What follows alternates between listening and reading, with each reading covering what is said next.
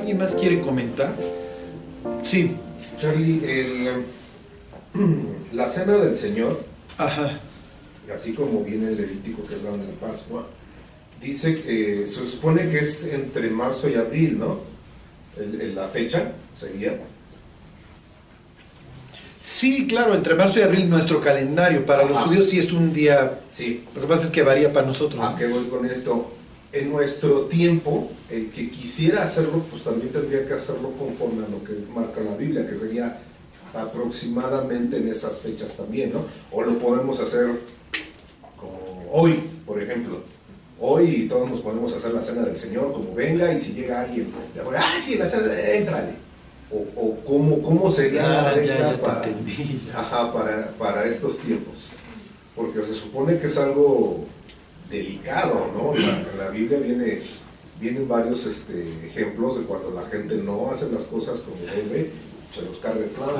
Entonces, Sí, sí, sí. y en estos tiempos, ¿qué onda? Sí, sí, sí, sí, sí. A ver, a ver, váyanse, este, es que es primera de Corintios 11, este.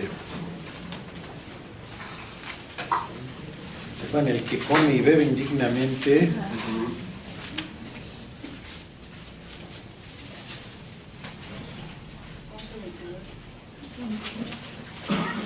Miren, lo que pasa es que no estamos sujetos a un tiempo para, para celebrar la cena. De hecho, este tema de la cena del Señor viene más adelante en el, Evangelio de Marcos, porque la palabra Eucarist, de ahí viene Eucaristía, simplemente quiere decir dar gracias. Hay, hay, hay distinciones entre la alimentación de los 5.000 y luego los 4.000, en dónde es, los panes que recogen, etcétera, y las vamos a ver ahora que lleguemos, que ya estamos ahí casi. Y cuando dice que Jesús dio gracias, la palabra que usa es Eucaristía. Entonces de ahí viene la palabra Eucaristía, que simplemente quiere dar, dar gracias, ¿ok? O sea, a la cena del Señor se le quedó la palabra Eucaristía porque damos gracias, ¿no? Miren, dice Pablo 11:23, porque yo recibí del Señor lo que también les he enseñado. Que el Señor Jesús la noche que fue entregado tomó pan, habiendo dado gracias, lo partió y dijo, tomad, comed, esto es mi cuerpo, que por vosotros es partido, haced esto en memoria de mí. ¿Se acuerdan que comían pan, pan sin levadura, y se comían un cordero? Entonces, pues es natural, pues crack, y como es sin levadura, pues los que han comido el pan sin levadura, es un tipo galleta salada, crack. Además tiene hoyos. O sea,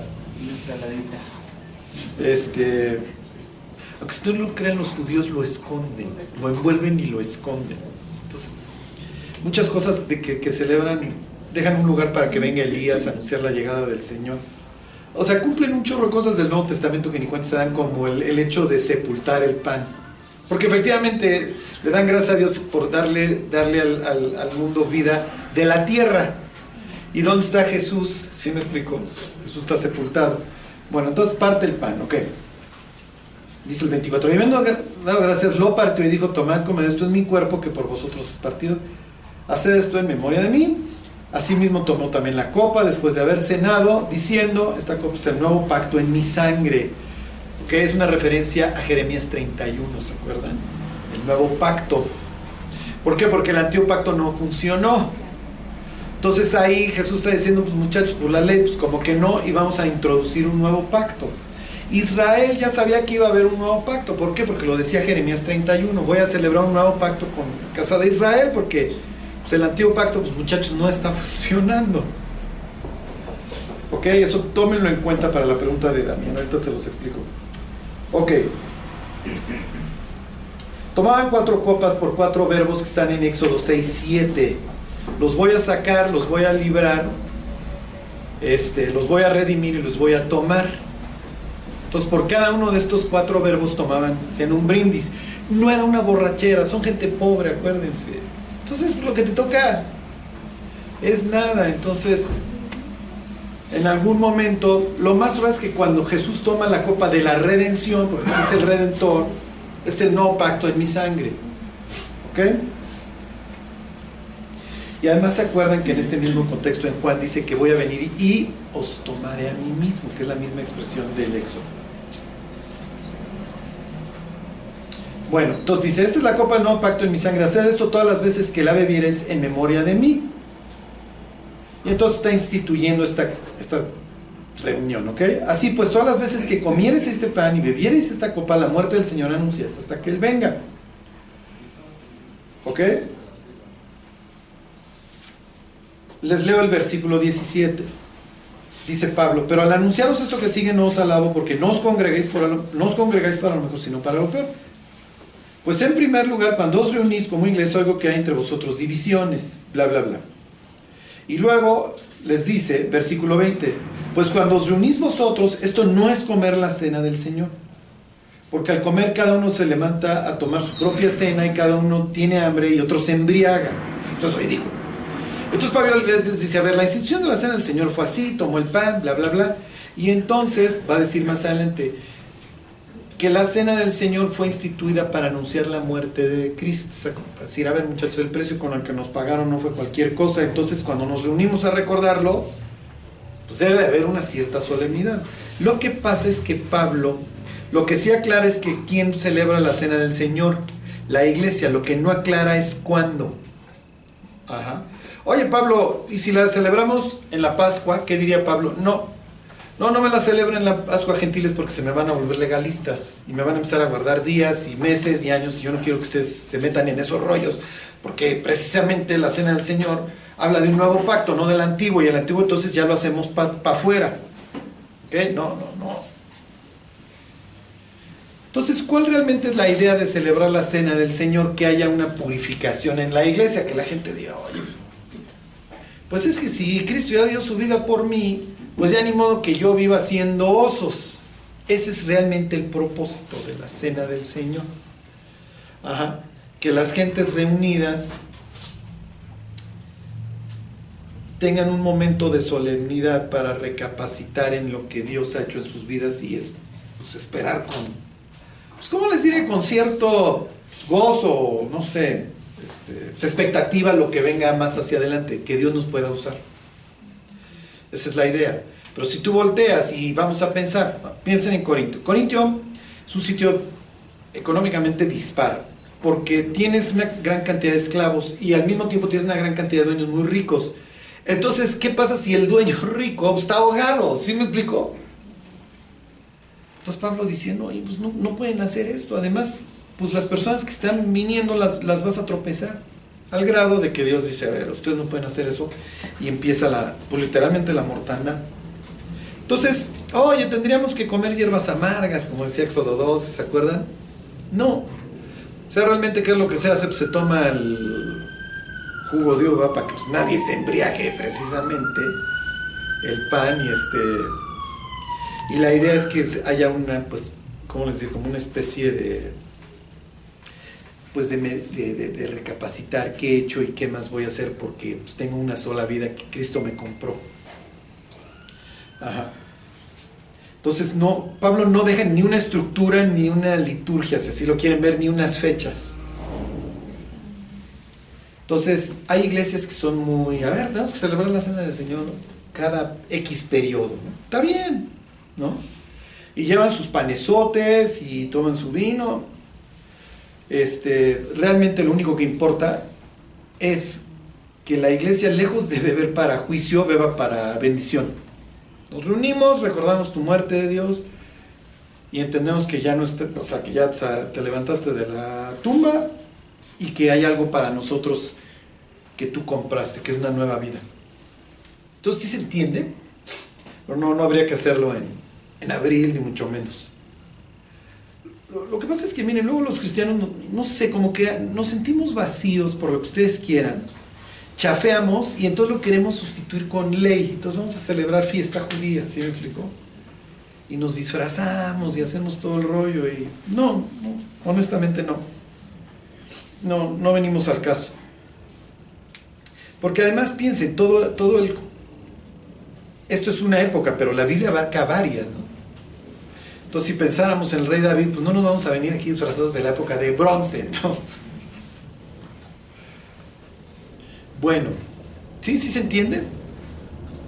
Bueno, ¿alguien más quiere comentar algo? Sí, sí, pero... Estaba leyendo Job y en, este, en el capítulo 41 habla acerca de una bestia de Leviatán. Ajá. Esta, esa bestia existe porque dice que aquí que nadie va a poder contra ella. ¿Y por qué pone ese ejemplo bajo?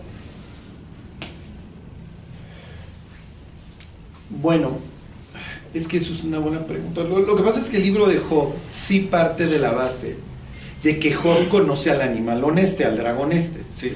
Porque le dice, a ver, peleate con el leviatán, a ver cómo te va, te vas a acordar de la batalla. Y le da toda esta descripción de que sus ojos son así como la mañana, ¿no? O sea, como...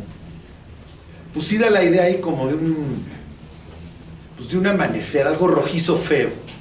Y sus escamas parecen escudos además totalmente juntos y escupe fuego.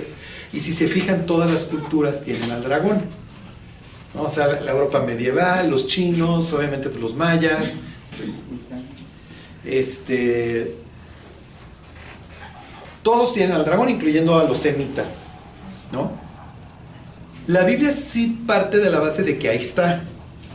En el Salmo 104 dice que ahí está el leviatán que hiciste en el mar para que jugara ahí. Entonces, o sea, ¿cuál es la situación, Dios? O sea, ¿se extinguió? Pues lo más probable es que sí, ¿sí me explicó? Si se fijan, Dios hace referencia en el libro de Job a cantidad de animales que ahí están, al águila, al asno, este, díganme otro, a, la pobre avestruz que pisa sus propios huevos, eh, a la cabra, son y utiliza animales que están lejos, están en, en lugares algo que, inaccesibles, ¿no? El búfalo, a ver, que te- el búfalo te sirva. Entonces el búfalo anda por allá y es bastante inútil excepto para, pues en el caso de Norteamérica para que se lo coman, pero para mí es bastante inútil. Ajá. Este, porque efectivamente no me da su fuerza. El asno montés se burla y anda por ahí, entonces, y es indomable, no, no me quiere servir. ¿Sí me explicó? El águila pues, se remonta hasta allá arriba, entonces pues, es bastante inútil. Luego me hablas del behemoth, otro animalón, y me hablas del leviatán. ¿Por qué Dios? ¿Por qué me haces referencia a eso? Porque Dios le está diciendo a Job que él tiene control sobre todo. Ajá. Este, y sobre todo está haciendo referencia a seres caóticos. Entonces le dice, yo tengo poder sobre ellos. Esa es la idea. ¿Sí me explico? ¿Por qué?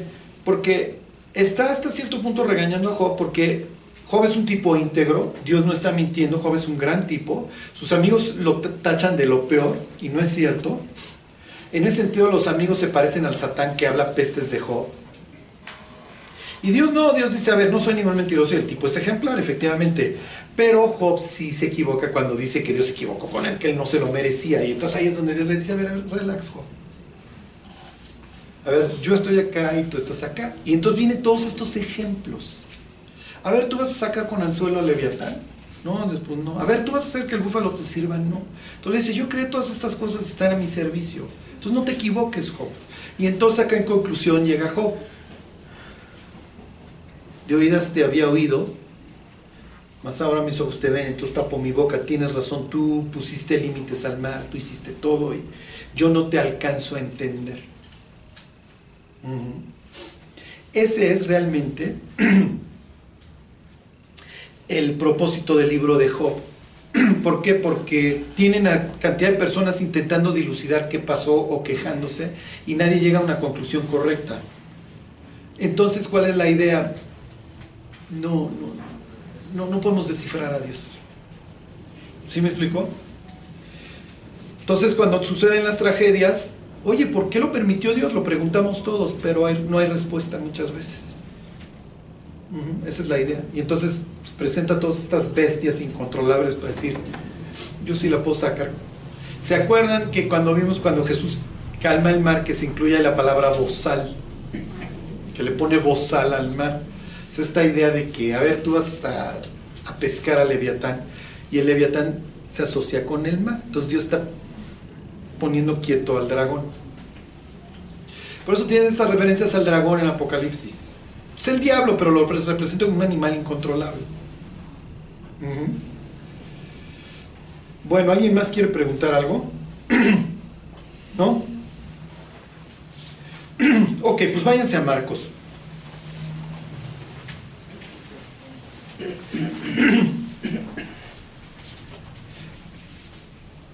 Estamos en cuestiones de... En cuestión alimentaria, ¿se acuerdan?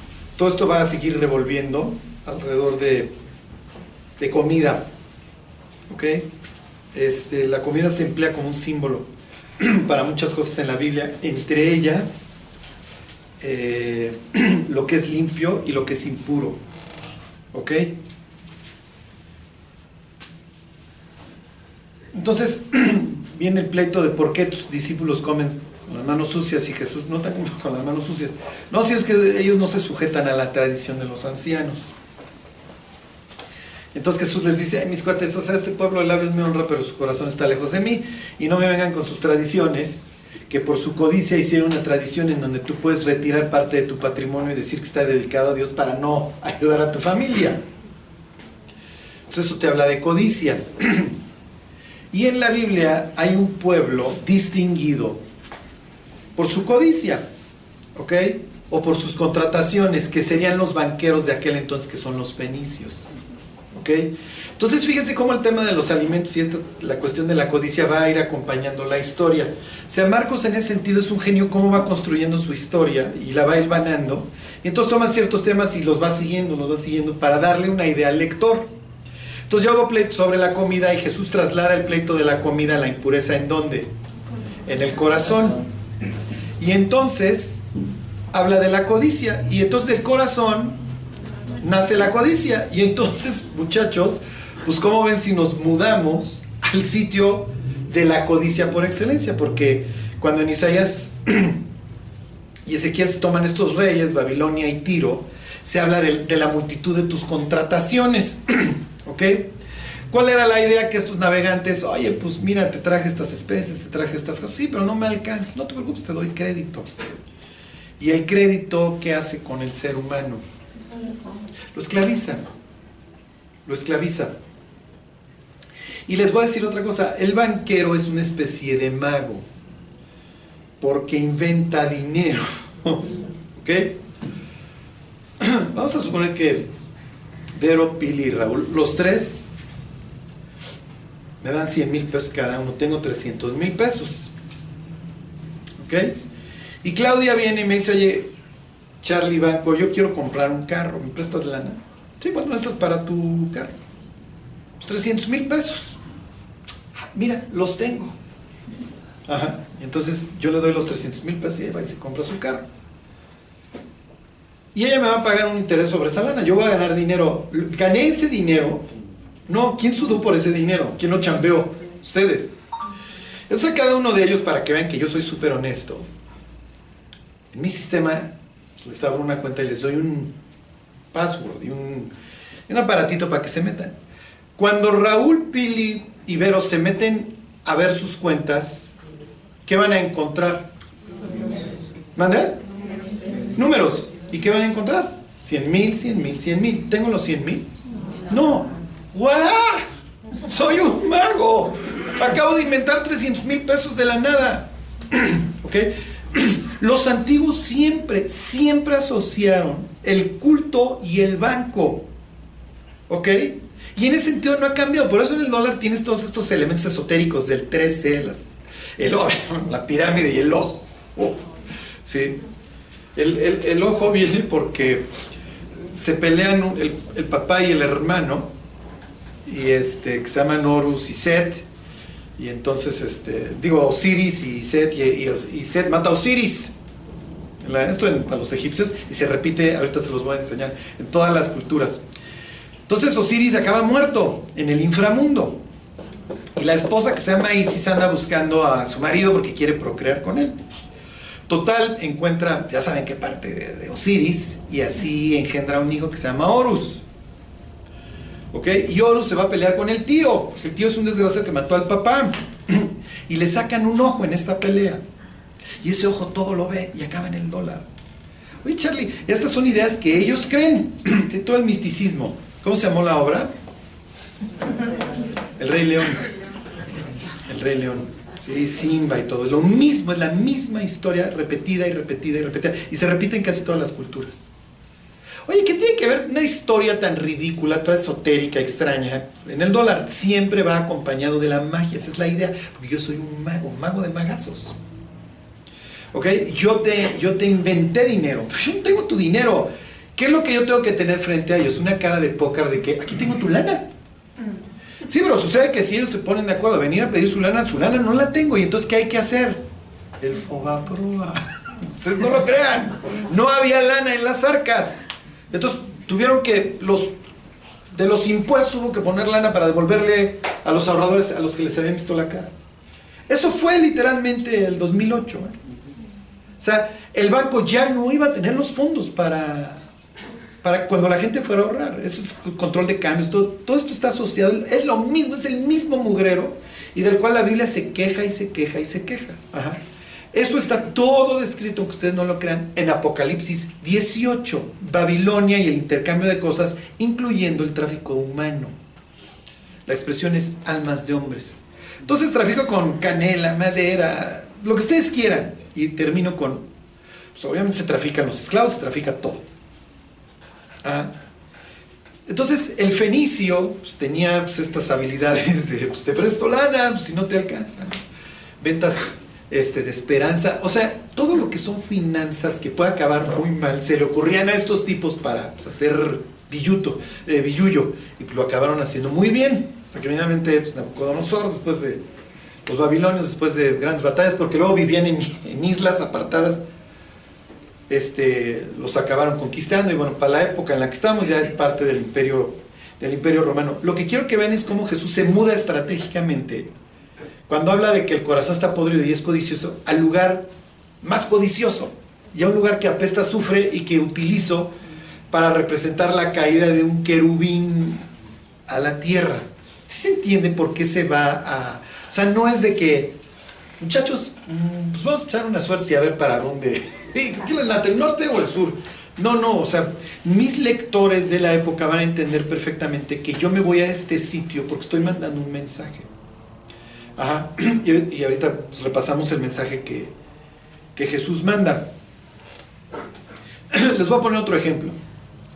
Vamos a pensar que Raúl es un gran, este, es un gran guerrero y entonces ya hace pues, mil años él decide acompañar a las cruzadas y entonces se va a ir a rifar. Y entonces viene cargando muchísimas cosas Y entonces le digo, eh, Raúl, ¿dónde vas? No, pues voy a Jerusalén, me voy a ir a rifar con todo. Está bien, oye, pues ¿qué tanto traes ahí? Eso te va a pesar para la batalla. No, pues traigo un chorro de cosas.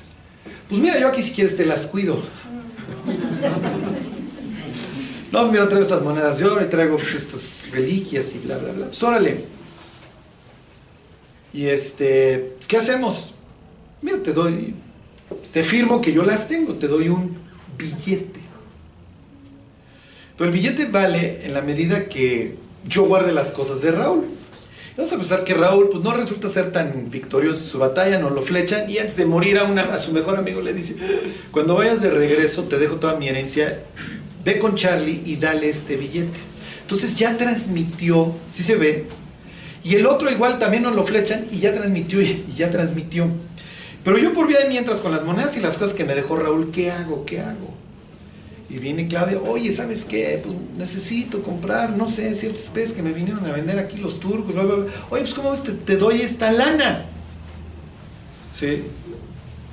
Entonces, este, te, doy estas monedas, nada más fírmame este... Fírmame un billete de que tú tienes las monedas de Raúl. ¡Tarán! ¿Ya se dieron cuenta? Entonces los mismos bienes ya están amparados por los billetes, ya inventé dinero. Oye, hay ciertas reglas, obviamente, los bancos tienen que tener, la palabra, si no recuerdo, es aforo, tengo que tener el 20% mínimo de los depósitos.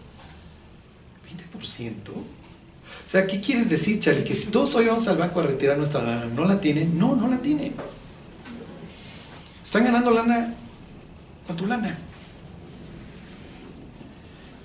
¿Está bien o está mal Dios lo reprobaría. Dios lo reprobaría porque te haces esclavo del, del acreedor. Y la tarjeta de crédito es muy tentadora, ¿están de acuerdo? porque gasta hoy y paga mañana. Sí, pero si no tengo el dinero hoy, no, pues no te preocupes, gástatelo. Y así es como se provocan las recesiones. Y puede ser peor, ¿por qué? Porque si yo tengo el control de cuánto dinero se emite o no, puedo generar, generar yo la recesión, porque esos billetitos, a ver, tú dame el billete y dame el billete y ya no los doy. Sí me explicó, y entonces ya ese poder adquisitivo ya no lo tengo, y entonces ¿qué voy a hacer? Y entonces así es como vienen las crisis. O sea, las crisis, la idea es que son planeadas. Son planeadas. Yo no quiero saber cuánto debe cada uno en la tarjeta de crédito. Pero imagínense que mañana, ¿qué creen muchachos? Los intereses se van al triple. Y ahí es donde decimos, ay, ese lujito, ese reloj, ese, ese iPhone no me lo hubiera comprado, ahora ya me va a costar más y lo voy a acabar pagando dos veces. Sí. Oye, pues no me alcanza para pagarte. Y no me alcanza. Porque el dinero, vamos a pensar que Claudia nunca me paga el carro. Entonces cuando ustedes vengan, ya no está su lana. Oye, pero fuiste un irresponsable. Pues sí, fui un irresponsable. Hay veces que es peor que yo mismo agarro la lana y me la presto a compañías que yo formo. Me robo el dinero, literalmente. Hago tintorerías. Sí, así. Por eso viene de lavar la lana, porque así le hacían. Habría pequeños negocios, ahora le manda la lana para allá. Y de repente la tintorería decía, oye, ganó 18 millones de pesos en un fin de semana una tintorería. Pues, ¿qué estás tintoreando, mi cuate? La sábana santa. No, no, sí entraron un chorro de clientes. O sea, lo que quiero que vean es el sistema monetario del ser humano es repugnante, o sea, está diseñado para, para generar pobreza y que pocos... No sé si una vez les di el dato, ¿se acuerdan que ocho, si tú juntas a ocho personas, tienes que, para equilibrar la balanza en, en lana, tienes que poner a la mitad de la población mundial del otro lado de la balanza?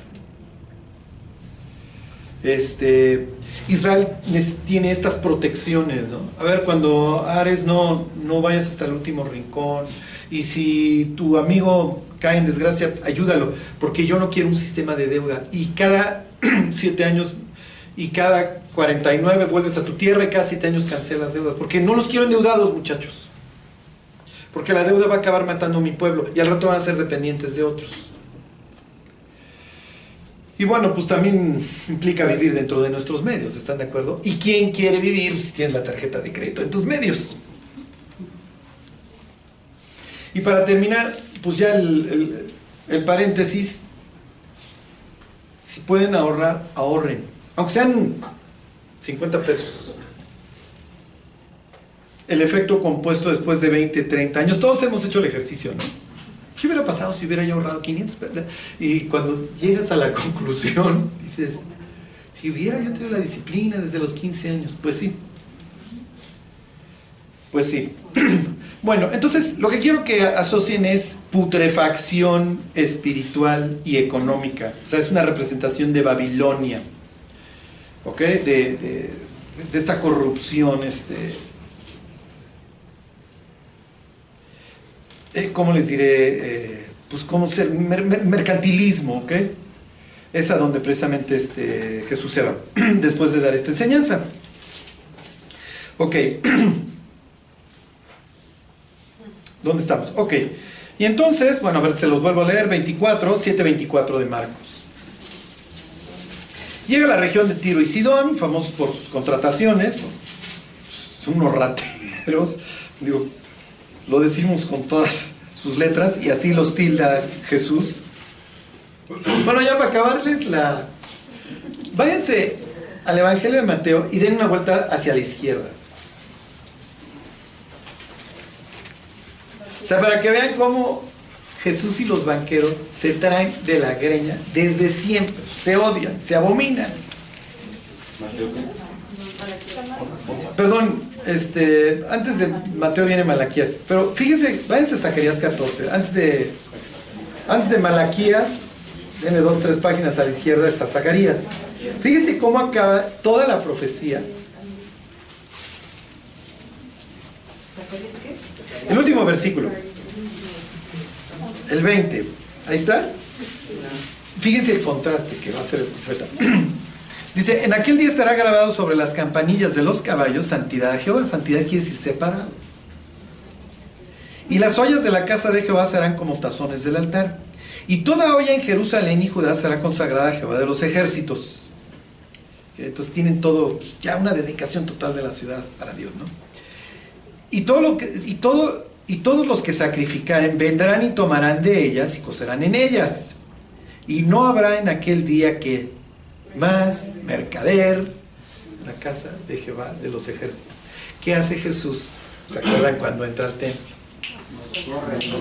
Está cumpliendo esta profecía. Y no los tacha de rateros. Digo, no los baja de rateros. Mi casa será llamada casa de oración a todas las naciones. Ustedes la convirtieron en cueva de ladrones. Y se me largan. Y entonces hace el azote de cuerdas y los larga. ¿Qué está haciendo? Está cumpliendo Zacarías. Se, se fueron los mercaderes. Digo, al otro día ya está. Otra vez. Nos queda claro que. Persistentes. Ajá. Y hasta la fecha. ¿Quiénes mandan hoy? Es lo que diría Apocalipsis 18. Organismos supranacionales. Que dicen, vamos a hacer esto y vamos a hacer aquello económicamente y, vas a- y no vas a tener nada, pero vas a disfrutar la vida y vas a vivir ahí con tu realidad virtual y vas a estar hecho un baboso y yo te voy a decir qué hacer y qué no hacer. Los mercaderes en toda su expresión. Ajá. Les voy, les voy a decir algo y espero que esto es como decirle a un niño que no existe Santa Claus, espero que nadie se me deprima. Los presidentes y eso no crean que los elegimos. O sea, qué padre que ustedes anden con su dedo todo negrito. Fui a votar. Claro que fuiste a votar. Claro. Pero la decisión ya estaba tomada hace muchísimos meses. Y tú quedas y le das esto y le das aquello y vamos a hacer esta lana. No, no crean que, no crean que elegimos. Digo, perdón, me- me- en serio. Y si quieren seguir votando, vayan, hagan la fila. No hacemos la más mínima diferencia. Cero, cero, cero. ¿Ok? Pues, Pero además, lo peor es que contribuimos a continuar con un sistema que vale millones. ¿sí? Entonces, sí, lo, lo acabamos pagando. Eso es lo peor. Pero bueno, acuérdense que yo soy el colmo del cinismo. Entonces, si quieren votar y quieren ir a las marchas a favor del INE, vayan, pierdan su tiempo. O sea, las cosas no van a cambiar. Mañana las noticias van a ser igual de malitas, ¿eh? O sea, el mundo va a seguir igual de podrido.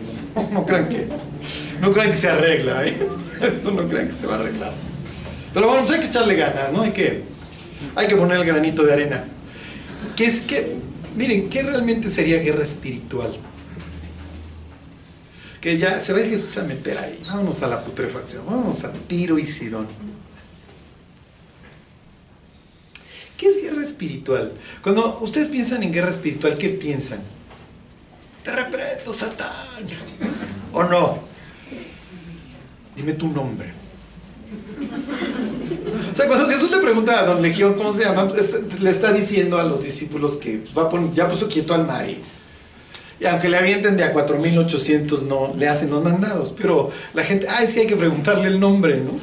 Se imagina, ¿cómo te llamas? No, me llamo Asmodeo. ¿Y tú cómo te llamas? Está crack. Mientras le da vueltas, te vomita. en serio. Pues te reprendo, Satanás. ¿Y qué dice el demonio? Claro que me estás reprendiendo. Si una persona quiere estar poseída, en serio, ¿sí me explico? Por más que reprendamos al demonio, pues el demonio va a decir, oye, pues en tu cuerpo pues, está bien, mi cuate, pero pues este no es el tuyo. Y si la persona quiere que yo lo aviente, pues con la pena, ¿no? Pero se acuerdan que cuando habla esto de que por si quizá se escapen al lazo del diablo, dice, el siervo del Señor debe ser benigno, sufrido, que con mansedumbre corrija a los que se oponen. O sea, no es a gritos. Pero como nuestro conocimiento bíblico lo tomamos de Hollywood, entonces, les repito la pregunta, ¿qué es guerra espiritual? ¿Qué es... Ahí les va, se las voy a poner más fácil. ¿Cómo le haces la vida imposible al diablo? Sí, sí, obedecer, pues sí, le hacemos la vida. ¿Pero qué le da coraje al diablo? Exacto, cada alma que le arrancas. Eso es realmente la guerra espiritual. Ganar las almas. Cada alma es así el berrinche por parte del diablo y la fiesta en el cielo. Ah, entonces aquí vamos a ver efectivamente la guerra espiritual. Vete, ya el demonio ya salió de tu hija. Sí, qué padre, pero no es tanto el punto de que la niña ya no tiene el demonio, el punto es que se convirtió la señora. Y se convirtió lo peor. Sí, sí se entiende. ¿Por qué? Porque es gentil, es fenicia. O sea, sí, sí, ven. Marcos no lo cuenta, pero en el Evangelio de Mateo, ella está hecha y hecha de gritos y los discípulos le dicen a Jesús, dile que ya se vaya. Los discípulos de qué vas están partiendo. Eres chusma, mija, lárgate. O sea, además ya ves, no te pela. Entonces, como no se va, lo, más es que los discípulos le hayan dicho, ya güey, que la, no, no te va a pelar, porque no eres israelita. No sé qué hacemos aquí, pudiera haber dicho Pedro, pues bueno, ya fuimos a Decápolis, pues ya también vinimos acá, ¿no? Este, pero ya vete, y entonces Jesús dile que ya se vaya. Y entonces cuando en ese evangelio cuenta que se voltea a ver, oye, no está bien. Y les voy a dar unos detalles. Miren, bueno, entonces versículo 24, ahí está. Bueno, ya entró al epicentro, ¿ok? Para ellos es fúchila, ¿ok?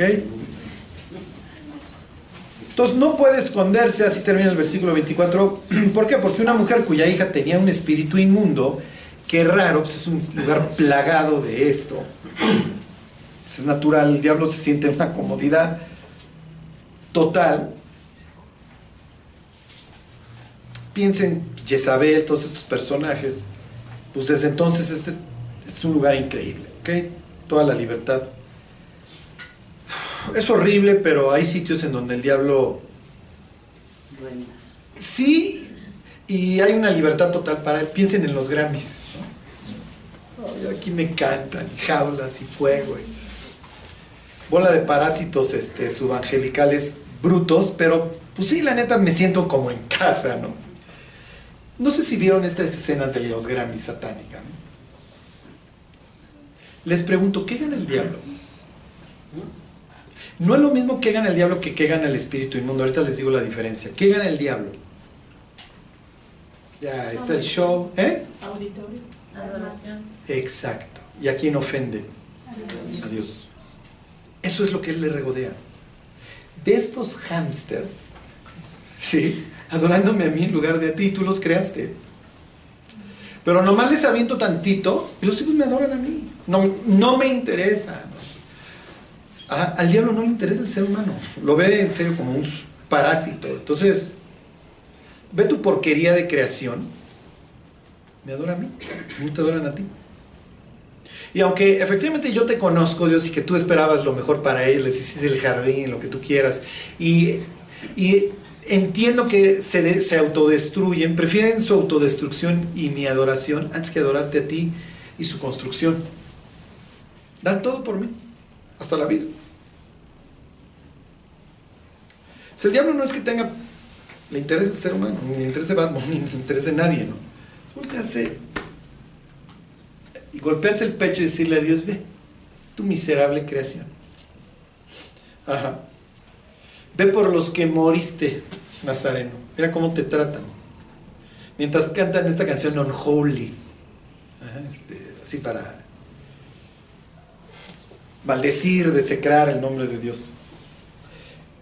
La realidad es que, pues sí, es una forma de ofender a Dios. Oye, le quita el sueño a Dios. No. O sea, finalmente Dios dice, a ver, mis yo ya hice lo que tenía que hacer, yo ya di mi vida por ustedes, no hay nada más que dar. Y está la puerta abierta, el que quiera, entre, ¿no? No necesitas llenar ningún requisito, no estoy esperando bondad de ti porque pues, parto de la base que no la tienes.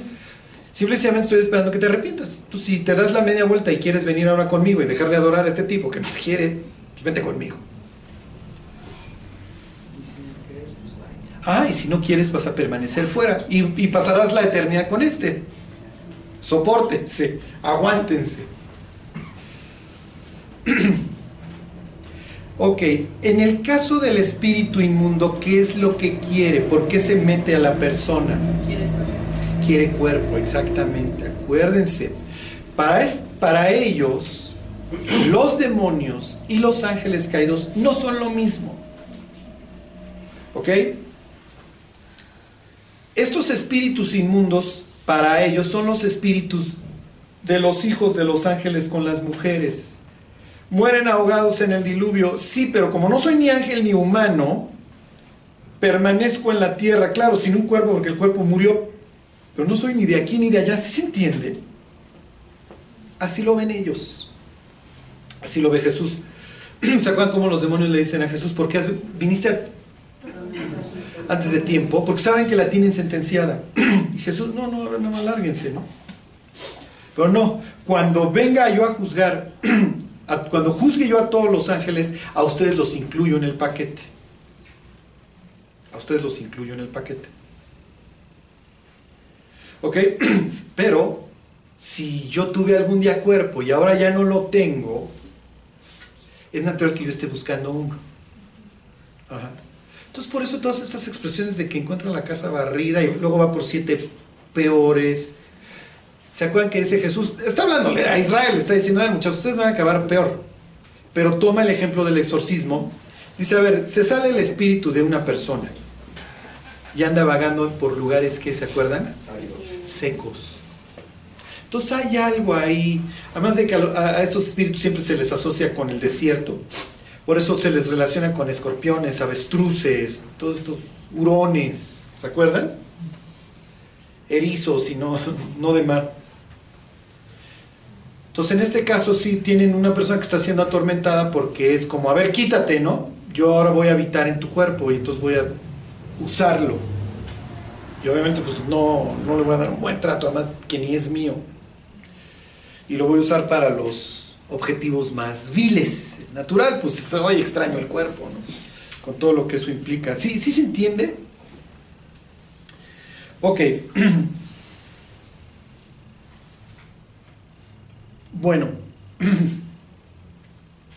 Dice versículo 26, la mujer era griega Ciro Fenicia de nación, ahí está, y le rogaba que echase de fuera de su hija al demonio.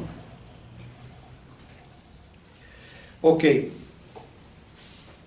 A ver, váyanse a, Deuteronomio 32. Les voy, les voy a hacer otra aclaración y ya para que lo entiendan.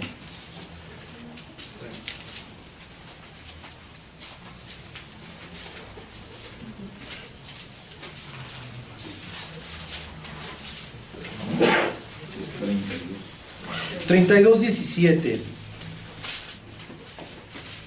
Y esto luego se repite en Salmo 106, pero miren con esto. Dice, sacrificaron a los demonios y no a Dios, a dioses que no habían conocido. ¿Ya ven la asociación entre demonios y dioses? Les voy a decir que, por qué nos confundimos. Cuando los judíos traducen la Biblia al griego, a todos los seres del equipo contrario le ponen demonio por default. La palabra que está aquí en, la Biblia no es, no es demonio, es shedu, que es un término acadio que habla de territorialidad, que luego se repite en el Salmo 106. Y luego la palabra que va a usar más abajo donde dice Dios es Elohim. Entonces, lo que quiero que vean es que para ellos no, ellos no tienen esta idea de como englobar en una sola palabra a todos los malos, ¿sí me explico? Sino que sí tienen una graduación, sí tienen diversos. Entonces, por un lado tengo ángeles caídos, o piensa en el diablo, ni siquiera se le llama en, en Isaías y en Ezequiel ángel, se le llama querubín, o sea que es un jefazo. Y entonces dicen, ese querubín es hostil. Entonces realmente ellos sí ven a los contrarios como dioses. Ajá y tendrían esta diferencia. Una cosa son estos dioses que se rebelaron contra Dios, que nosotros llamamos Elohim, que efectivamente no son como Jehová, pero son seres celestiales. Unos de ellos se metieron con mujeres y procrearon estos híbridos. Cuando mueren estos, se volvieron espíritus inmundos, que llamamos demonios. ¿Sí se entiende? Entonces, no es lo mismo el diablo que un demonio. Aunque en sentido general al diablo también se le llama el demonio. ¿Sí se entiende? O es que los veo con cara de juez de rito. Entonces, una cosa es el papá, que sería el ser celestial. Otra cosa es el hijito, que ese sería el espíritu inmundo que, se, que anda buscando a ver a quién se le mete. no hay ningún versículo en la Biblia que diga que al diablo y a todos estos ángeles los desincorporaron. ¿Se entiende? Que son ahí Gasparín.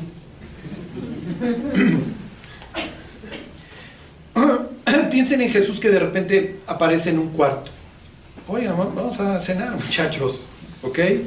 Y al cuerpo glorificado se puede parecer y desaparecer a su antojo. Pues sí, también lo más probable es que el diablo puede meter y salir del cuarto que se le pegue la gana y puede aparecerse en su forma corpórea, convertirse en ángel de luz, diría Pablo. Lo que les quiero decir es que nosotros, ah, mira, los demonios, se refiere, y entonces como hollywoodesco, estos que te encuentras, la niña de Tiro y Sidón tiene uno de estos adentro, no, no, ¿sí se entiende? La niña de Tiro y Sidón tiene un espíritu inmundo, espíritu de estos gigantes que quedaron desincorporados. Ese es el mundo de la Biblia. ¿Sí se entiende o no? Sí.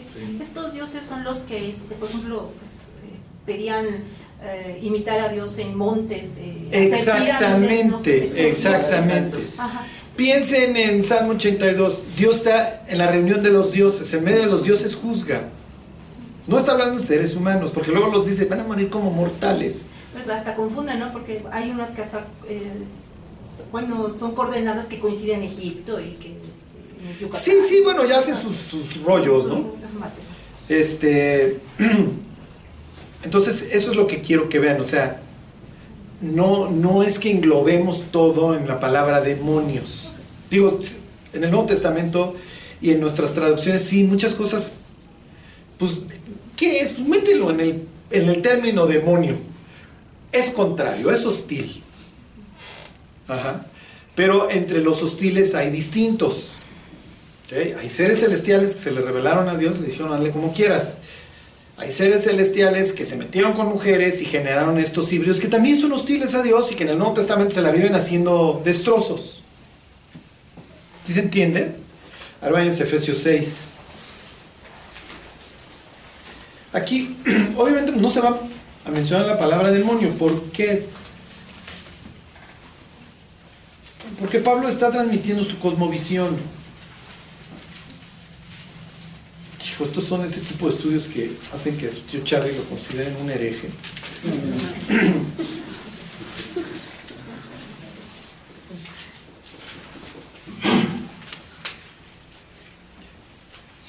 Bueno, está en 6.12. Fíjense, la palabra demonio no la va a emplear Pablo, porque aquí no vienen al caso, no, no le interesa.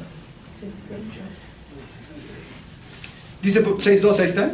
Porque no tenemos lucha contra sangre y carne, sino contra principados, contra potestades, contra los gobernadores de las tinieblas de este siglo, contra huestes espirituales de maldad en las regiones celestes. Nunca menciona a los demonios. ¿Qué? Porque los demonios son una categoría inferior en ese sentido, son los espíritus de estos. Aquí está hablando de príncipes, de potestades, si se entiende, gobernadores. Dice, estos son realmente los secuaces del diablo que guían y gobiernan a la humanidad. O la cosmovisión de Pablo, piensa en Daniel 10, que es lo mismo. El mundo está dividido en regiones que gobiernan estos dioses y que son hostiles a Dios. Entonces Dios manda a un ángel a que le dé un mensaje a Daniel y no puede llevarle el mensaje. ¿Por qué? Porque el príncipe de la zona no le permite la entrada. Entonces, ¿sí, se entiende o no? Se tiene como la misma jerarquía, ¿no? Pues sí, sí la, palabra aquí sería arcón. Empieza en arcángel, ¿no? Oye, sí, sí sigue funcionando, ¿va? Ah. Digo ya para acabar de ser el hereje, ¿no? ok, entonces, a ver si me entendieron. La niña esta ahí en Sidón, ¿tiene, una, ¿tiene un príncipe metido? No. no, tiene uno de estos, porque estos quieren el cuerpo, estos tuvieron y quieren. ¿Ok? Tenemos que vendría siendo como el hijo de uno de estos príncipes. Exactamente, exactamente. Pero esos hijos conocen a Dios. Esos hijos, los descendientes de los ángeles que se convirtieron en demonios, conocen a Dios. Lo más probable es que sí, porque ya ven que hasta hijo del Altísimo le dice. Sí, sí, sí lo ven. Sí. Y bueno, Dios no va a perdonar a esos demonios. No, no, y hasta cierto punto la Biblia como que nunca da la idea de que quieran. ¿eh? Hay luego gentes que, que dicen, no, sí, hay un tipo ahí en las historias de David de Gat, este, Usay Arquita, no, no me acuerdo.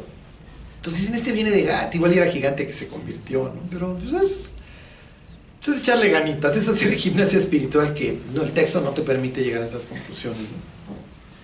Pero pues todos pensamos en Goliat, no pobre, oye, si se hubiera arrepentido, si hubiera llegado David con sus piedras, no, mi Davicho, háblame de tu Dios, ¿no? Y David ahí consolando a quien, pero vamos a orar.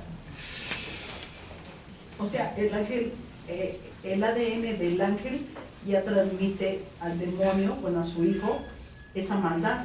No hay posibilidad de que se arrepienta. Es, eh, quién sabe, es que eso se los voy a deber. A tanto de ADN y de ángel y eso ya no le sé. Yo nada más les digo cómo piensan estos. ¿Ok? Sí, porque lo veo yo, de- por ejemplo, hay gente que de nuestra familia, ¿no? Hay hijos buenos, hay hijos malos, hay hijos más o menos. Desde ese punto lo veo, ¿no? Del punto terrenal. No, es No, miren, o sea, los humanos todos, todos, o sea, cualquiera puede. No quiere Dios que ninguno perezca, ¿no? Aquí sí, pues, ¿quién? yo creo que todos cuando lo entendemos nos lo preguntamos. Oye, pobres de estos infelices, eso, pues, su pecado fue nacer de esta procreación maldita, ¿no?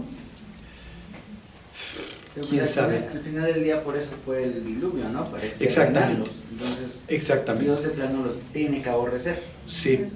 O por lo menos detenerlos, ¿no? Por lo menos detenerlos. Piensen en Sodoma y Gomorra, entran los ángeles y sácalos, sácalos, sácalos, sácalos, para que los conozcamos. Y no es, ah, soy Gabriel, ¿cómo están muchachos? Ah, No, no es eso. O sea, vamos a abusar de ellos. Si hubiera dado otra vez esa... Bueno, entonces, lo único que quiero que les quede claro es que ellos ven así el mundo. El mundo está dividido en regiones. Algo sí cambia y eso lo explica Pablo en Colosenses. Ahorita se los, se los aclaro. Pero para Pablo, ahí siguen estas potestades. ¿Ok? Ahí siguen y van a seguir operando. Pablo lo que sí diría es que ya no tienen autoridad sobre las naciones. ¿Por qué? Porque en la cruz Jesús paga por ellos y entonces mira, ya su sentencia ya no está sobre estas naciones gentiles que yo repartí.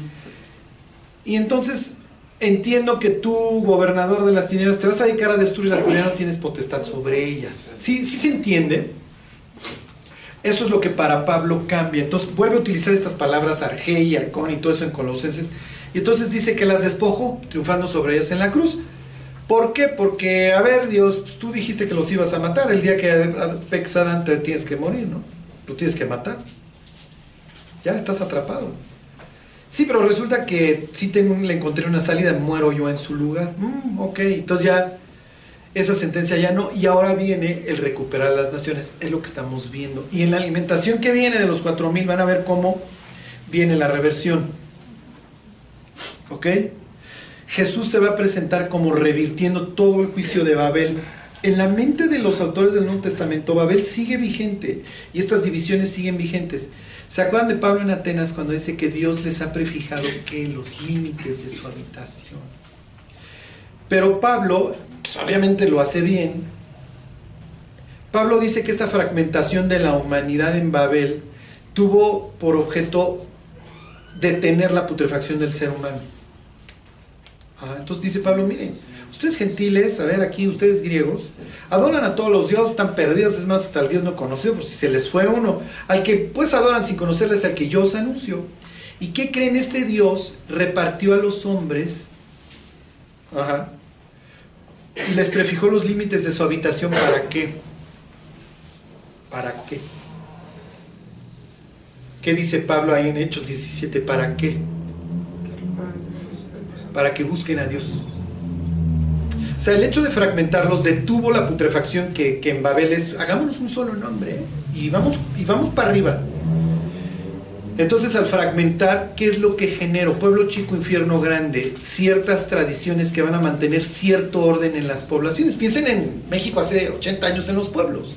Por eso eh, tú eres de pueblo, o esta expresión, ahí te estás mordiendo el rebozo, porque había un recato, mucho más que en las ciudades grandes. ¿Por qué? Porque la ciudad grande se, se parece cada vez más a qué? A Babel. Hoy vivimos en una ciudad sota, que es el, el mundo. ¿Ok? Por eso ya la putrefacción es desenfrenada. Pero los, las diversas poblaciones implicaba que yo te cuidaba a ti. Sí me explico, y entonces había una especie de honor y chisme, y el chisme era el látigo. Ya te enteraste que fulana anda y no es de su clase. Y sí me explico, entonces el orden más o menos iba, se iba manteniendo. El diablo sabe que, a ver, tengo que, ya me arruinó Dios el plan hasta cierto punto, entonces todos estos pueblos los tengo que empezar a reunir, empezar a hacer paisote, acabar con el concepto Estado-Nación, generar autoridades supranacionales y tener ya toda una ciudad y entonces sí, ya que todo el mundo me vuelva a adorar tipo Babel y entonces viene el fin. Ajá. Entonces, hoy vivimos en la polis global. Miren, les digo un dato espantoso. El, el grado de soledad del, del, ser humano va en ascenso. La próxima semana les traigo los datos así concretos. Este, y donde las nuevas generaciones se reúnen, ¿en dónde creen que es? En el juego. En el juego. Y entonces tienes al tipo de Tailandia, y tienes al tipo de Vietnam, y tienes al tipo de Estados Unidos, y al mexicano. Y entonces hacen su equipo y van y logran las misiones, etc. Y ahí es donde tienen su rato. Entonces, estoy platicando con gentes de, de, otra parte del planeta y con ellos me junto, pero en mi mundo yo ya carezco cada vez más de empatía, se me hacen engorrosas las relaciones humanas y entonces apago este juego y ando, adivinen con quién, con mi juego de inteligencia artificial. No me reclama, no me corta, no me pinta el cuerno, no hace demandas. Y estos son los que van en ascenso. O sea, el ser humano se está volviendo total y perfectamente inhumano. Las, y lo van a ver, las empresas que van a explotar van a ser todas estas de inteligencia artificial que te generen compañía, robots. Y obviamente el, el robot mientras más humano y más voz y más responda, mejor. Y ya no tengo que tener amistades. Hay una palabra en japonés, la próxima semana se las digo, que habla de todo el engorro que implican las relaciones humanas y entonces ya te liberas de eso. Soy tener un ser humano cada vez más deshumanizado, más solo, y o sea, este cuate del equipo de rugby no nos cae bien, vámonos aquí atrás en el callejón, le ponemos una golpiza y lo matamos. No sé si vieron el caso, que es uno que, que, que, que se suena, pero pues, ¿cuántos no son así? O sea, ya tenemos un ser humano totalmente solo, este, que ya cree cualquier cosa y ahí les va lo peor. Y esto es lo que a mí más me cala. Todas las instituciones en las que el ser humano más o menos pudo haber creído, la familia, la iglesia, el gobierno, todas están desacreditadas. Entonces es natural que hoy el, el, último recurso que es el suicidio se vuelve cada vez más porque no tengo a dónde voltear. Porque llego a la iglesia, es un reventón y todo el mundo está viviendo mal y obviamente el gobierno, oye, pero confía en tus gobernantes.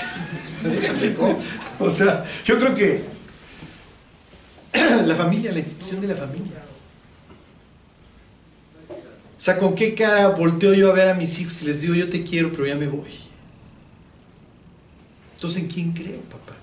si tú estás prefiriendo otras cosas más que a mí y no estás dispuesto a, luchar y a dar tu vida por mí. Porque efectivamente los hijos nos generan muchos problemas, nos drenan la vida, ¿están de acuerdo? Pero el mensaje que les mandamos, no, yo estoy contigo y te voy a ayudar y no te preocupes, y vamos a salir adelante y me gustaría yo estar haciendo cualquier otra cosa que estar lidiando ahorita con tus berrinches, pero voy a estar aquí contigo. El mensaje que te mando es que todavía puedes confiar en ciertas instituciones, en este caso tu familia. Si llegas a una iglesia que está sana, que hay salud, que la gente conoce la Biblia y está en una introspección constante, arreglando yo mi vida, no de enfrente, es un sitio donde puedo llegar confiado porque entiendo que todo el mundo estamos en el plan de arreglar, ¿no? Y de que todos fallamos, pero pues todos vamos en el mismo barco queriendo jalar para un mismo lado. Piensa en la mega iglesia. O sea, llego, estoy en un lugar sote, no conozco a nadie, me siento y me largo.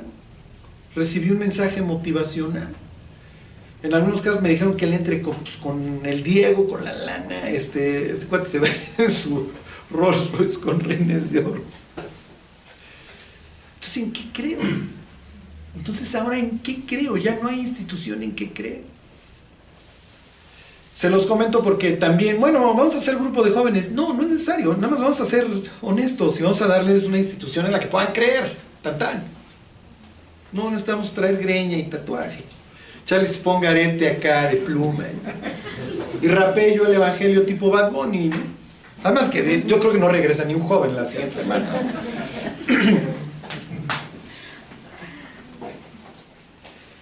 Pero bueno, esa es la idea que, que- nos quedemos como, como un último, último recurso. Bueno, ya para terminar la historia, nada más quiero que les doy unos detalles y ya, ya nos vamos. Fíjense, aquí va a haber un juego de palabras, no se los dije la semana pasada.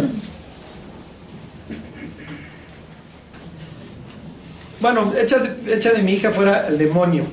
Entonces engloba ahí todo, el daimión. Pero bueno, lo que tiene es un alma de estas en pena. Entonces, versículo 27, pero Jesús le dijo, deja primero que se sancien los hijos.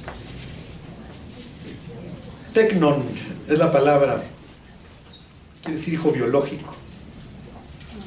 Porque no está bien tomar el pan de los tecnon y echárselo a los perros.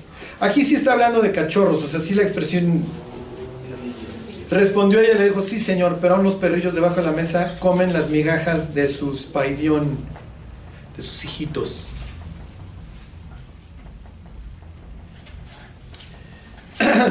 Cambia la palabra, ella no va a usar la misma palabra de hijo que usa Jesús. Le está diciendo que a los que realmente se le caen las migajas, no es al papá, no es a la mamá, es a los chamaquitos, pues están comiendo la concha, lo que sea, todas la están tirando, ¿no? O ellos mismos, si no quieren el desayuno, se lo echan al, al perro. ¿Me invitas a ser parte de tu familia? Fíjense lo que le implica con el cambio de palabras. Sí, pero aún los chamaquitos le dan a los perros. Invítame a tu familia. No quiero ser ni como un chamaquito, soy un perro, lo entiendo. Tú eres el Mesías de los israelitas, lo entiendo. Es la primera persona en el Evangelio que entiende una parábola. Sí, los otros, oye Jesús, ¿a qué te refieres con lo de los alimentos y que podemos tragar lo que se nos pegue la gana? Oye, eso del sembrador salió a sembrar, ¿a qué se refiere? Entonces Jesús tiene que andar, explique y explique las parábolas. Esta entiende perfectamente lo que le quisieron decir y su lugar en la vida. Te lo creo y me meto en la parábola. Piensen lo que está implicando. La próxima semana les pongo un ejemplo. Es del tamaño del estadio. Que esta persona le haya entendido la comparación, la haya asimilado, digerido y le haya dicho, pues te la entiendo, mi cuate, pero aún en tu comparación, algo nos llevamos, algo me vas a dar. Y Jesús alza la ceja y dice, no, pues estás gruesa. Estás gruesa, chaval. Entonces hay veces que nos perdemos de ciertas cosas cuando, no tiene uno este, las palabras originales a la mano, pero para eso está su tío Charlie, sacarlos de su espantosa y supina ignorancia.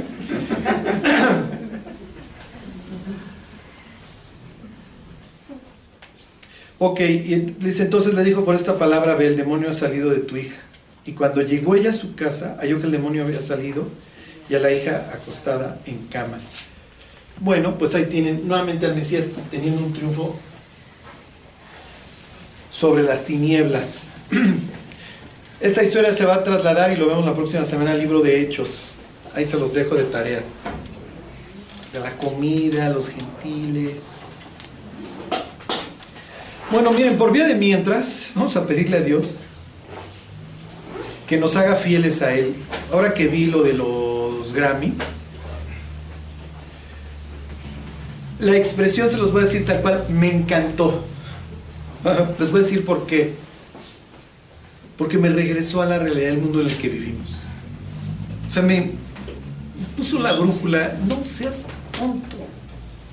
Las almas están yendo al infierno todos los días. Esto es lo que importa, esto es lo que vale la pena. No, no, no, no pierdas tu tiempo. El mundo es cruel, desgraciado. La persona que estaba en la jaula.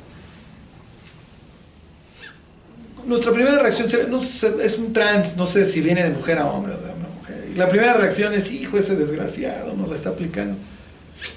Pero ahí es donde Dios dice, ponte, ponte en sus zapatos. ¿Te gustaría hacer un trance en una jaula? Pues no tanto, Señor. Pues entonces, o sea, algo tuvo que haber pasado para que esa persona haya caído ahí. Y ahora la exhiban cual circo. Son unos desgraciados. Sí. Un alma en pena y pobre, muerta en vida, que eventualmente va a ir al infierno. Entonces viene a la mente estos pasajes. De entrada nosotros juzgaríamos como los discípulos, ya dile que se largue. La alemana o alemán o lo que sea que está allá adentro, como la primera es, púdrete en el infierno, mendigo desgraciado. O desgraciada o desgraciade. O... Pero ya que lo piensas, ¿te gustaría estar en sus zapatos? No, no, Dios. Es la personificación del caos. Entonces es donde dice, sí es cierto, o sea, son marionetas como los fuimos nosotros en su momento y encontramos ese placer en, en arrancarlos de ahí. Cada, como le dice Jesús a Pablo, para que se conviertan de las tinieblas a la luz y de la potestad de Satanás a Dios. Entonces, pues no, a ver, no te puedo odiar. Eres mi campo misionero. Bastante extraño, por cierto. No sé qué capítulo de trabajo personal venga la alemana que está ahí adentro. Ok, va a haber que incluirle algunos. Pero qué placer me daría verla salir de las tinieblas a la luz. Decir, hey, Satán, ¿sabes qué? No. Prefiero a Dios. Y Dios me dará un cuerpo perfecto. Y Dios hará que las cosas viejas pasen y todas sean hechas nuevas. Porque hasta cierto punto cualquiera de nosotros pudo haber sido el enjaulado ahí, este, la cirofenicia, todo esto, ¿no? Pero siempre va a ser como partir de la base de que tú estás allá y yo estoy acá y ahí es donde dice Jesús, pues sí, los voy a llevar al Líbano, mis cuates, para que se den un baño de pueblo y aprendan que esto es lo que les va a tocar. ¿eh? No es un sitio agradable. bueno, pues vamos a orar y nos vamos. Dios te damos gracias por habernos rescatado, Dios, de, la potestad de las tinieblas. Ayúdanos, Dios, a nunca olvidar que vivimos no solo en un mundo material, Dios, sino espiritual. Y Dios, que todos los días existe esta batalla por, por las almas que, que, tú creaste, Dios, y que hoy portan tu, tu imagen. Ayúdanos, Dios, a no perder el rumbo, a que no se descomponga la brújula, Dios. A fijar los ojos en ti y haznos una iglesia, Dios, que tenga cuidado, Dios, por las almas y que las busquemos ganar. Te lo pedimos, Dios, por Jesús.